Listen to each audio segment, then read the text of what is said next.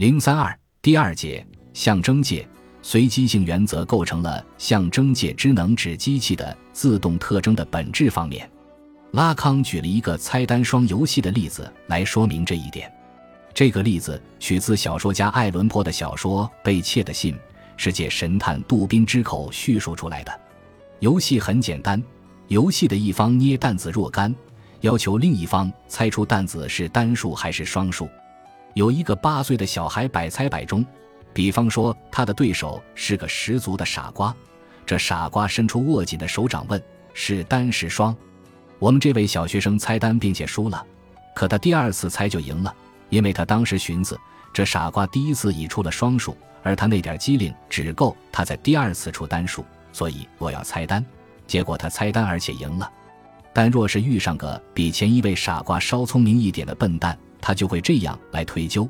这家伙看到我第一次猜的是单，他这第二次的第一冲动也会像刚才那个傻瓜一样，打算来一个由双到单的简单变化。但他的第二念头会告诉他，这变化太简单，因而他最后会决定照旧出双。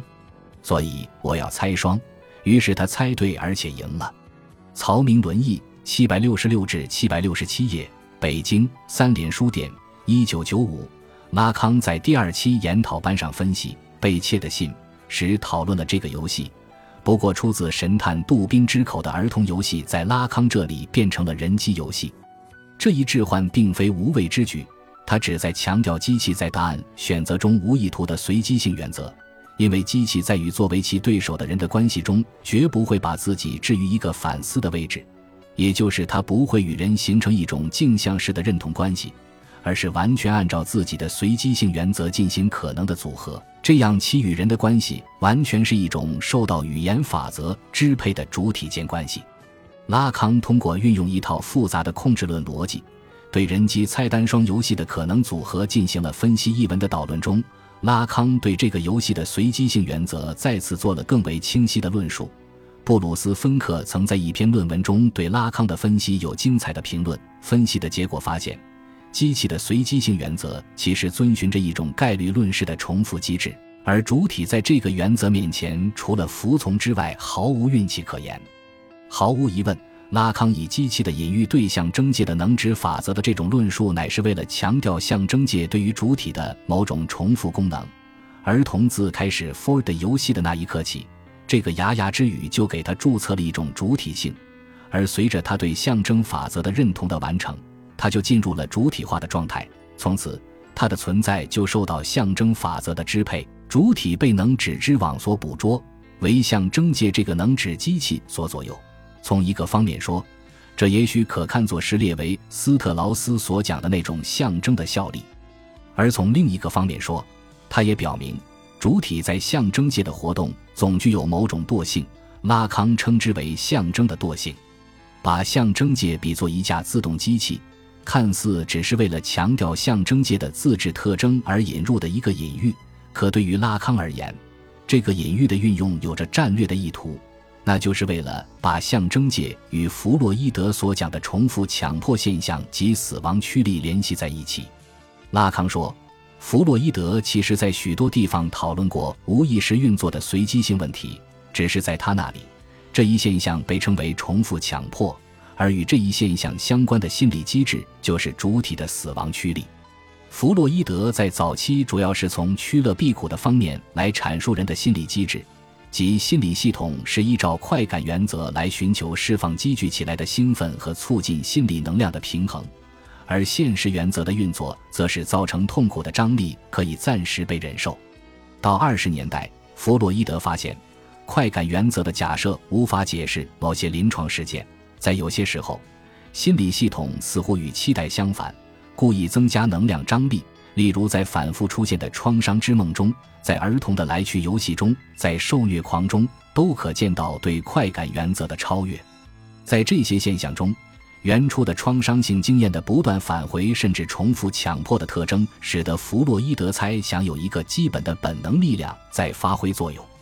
这个力量不是寻求平衡和和谐，而是寻求冲突和瓦解，使有机体恢复到无机组织的状态。弗洛伊德把它称为死亡驱力。死亡驱力的假设在弗洛伊德后期思想中占有重要地位，但在弗洛伊德之后却受到忽视，只有对象关系学派的少数分析家对他给予了关注。拉康重新强调了这个概念的重要性，他甚至说，忽视了弗洛伊德的死亡驱力概念，就等于完全误解了他的理论。拉康认为，弗洛伊德重视重复强迫现象，是基于一个重要的认识。即无意识系统中的东西有一种特别的坚持倾向，这一倾向是主体的自我所无法认知的，但它遵循着自己的法则，以自己的方式支配着主体的命运。重复强迫现象就是这种倾向的体现。为了凸显这一现象的自动性和随机性意义，拉康建议把弗洛伊德的 Wiederholungswahn 译作 Automatism der Repetition，因为自动性的说法不仅能显示这个现象的强迫特征。而且还能显示其与属于象征界的能指系统作为一架自动机器的随机性的关联，显示能指在无意识层面来回运作的特征。为什么在主体的身上会出现这种重复强迫呢？弗洛伊德已经说了，与死亡驱力有关。拉康强调，对于弗洛伊德的死亡驱力概念，应在其最初的激进意义上来理解，即在弗洛伊德那里，死亡驱力不是一种生物本能。而是主体的欲望人化的一种表现，并且这种驱力不只是指向他人的亲灵性和破坏性，因为弗洛伊德的目标在于思考一种自我破坏的力量，一种指向自身的原初亲灵性，指向他人的亲灵性根本上就是从这里产生的。就是说，死亡驱力作为一种亲灵性，首先不是指向外部，而是指向主体自身，它根本上不是一种去谋杀的冲动。而是一种自杀的冲动，一种杀死自己的冲动。然而，我们也不可在心理学的意义上去理解拉康所说的这种自我毁灭的冲动，因为拉康对死亡驱力的解释是同语言的功能联系在一起的。在他看来，死亡冲动或本能只有在语言学的能指矩阵及象征界的背景中才能得到理解。死亡本能只是象征界的面具。象征界既是非存在，同时又坚持去在，这正是弗洛伊德视死亡本能为最根本的东西时所提示的。在《罗马报告》中，拉康说：“一旦我证明了连接死亡本能和言语问题的深刻关系，我们就能看到一个主导着知识生产的严密逻辑在支撑着这些力量的结合。这里所谓的这些力量，指的是生的驱力与死亡驱力。”是古希腊哲人所讲的爱与不和，他们在生命体中结合在一起，从而使生命成为了海德格尔所讲的那种以时间性或历史性来获得象征性表现的向死之在。接下来，他又阐述说，这就是说，正如重复的自动性，那些想要分解其两个成分的人，恰恰完全误解了它，不过是想把移情经验的时间性加以历史化一样。死亡本能本质上是主体的历史功能的限度的表现，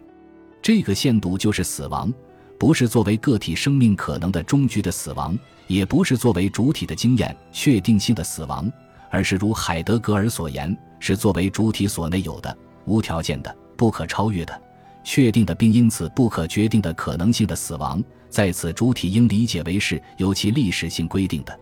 事实上。这个限度存在于主体的历史得以完成的每一时刻，它代表着以真实形式存在的过去，那不是其存在已被废除的物理意义上的过去，也不是在记忆的作品中已被完善的史诗性的过去，也不是人们在其中得到其未来的保证的历史性的过去，而是以某种颠倒的形式在重复中表现出来的过去。生命本质上是一个向死的存在。海德格尔的这一此在的时间性分析被拉康挪用为生命事项存在之界限及死亡的不断返回。在罗马报告临近结尾的部分，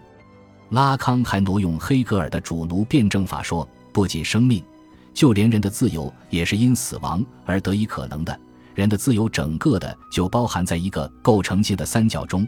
主人为享受奴役的果实而通过威胁要杀死他人来迫使他人放弃自己的欲望，奴隶基于对死亡的恐惧而选择一种自杀性的舍弃，放弃自己的欲望，但同时他又通过劳动或物品的生产迂回地剥夺了主人的胜利，使其处于一种非人的孤独中。至于那些不愿放弃自己的欲望的人，他们则是基于对生命价值的尊重而自愿选择牺牲生命。拉康以其否定的辩证法指出，这些作为能指的死亡的形式，尤其奴隶的死亡形式，乃是对生命的绝望的肯定，是生命为选择自由而必须付出的代价。拉康说：“当我们想要知道在言语的系列游戏之前，在象征诞生之前，主体拥有的是什么时，我们看到的是死亡。从死亡中，主体之存在获得了其所拥有的全部意义。实际上。”他是以死的愿望而彰显于他人面前的。如果他认同于他人，那就是他将自己凝定于其本质形象的变形中，并且除了在死亡的阴影中，没有存在是由他召唤出来的。其实，拉康也曾在想象界的层面谈到死亡驱力，那就是自我的亲灵性冲动。不过他说，想象界的这种亲灵性常常是二元的，是主体之间你死我活的斗争。所以在那里无法建立起真正的主体间关系，只有在象征界，由于语言对欲望的调节或终结功能，由于主体在他者界与极象征界的相互承认，主体间的关系才可能确立。这时，自恋的亲灵性冲动将得到升华。所谓的死亡驱力将是象征的显现的，它指的是语言中的主体对自我的想象的同一性的瓦解，指的是能指对意义的坚持以及这一坚持的失败。指的是原初的创伤性经验借助能指且在能指场域的不断返回，指的是人类欲望在语言中在能指的拓扑学链环中不断朝向死亡、朝向不可能性的原乐的本质和命运。总之，象征界作为一架重复的自动机，指向的是存在的死亡以及因着死亡而来的自由，虚无中的自由。本集播放完毕，感谢您的收听。喜欢请订阅加关注，主页有更多精彩内容。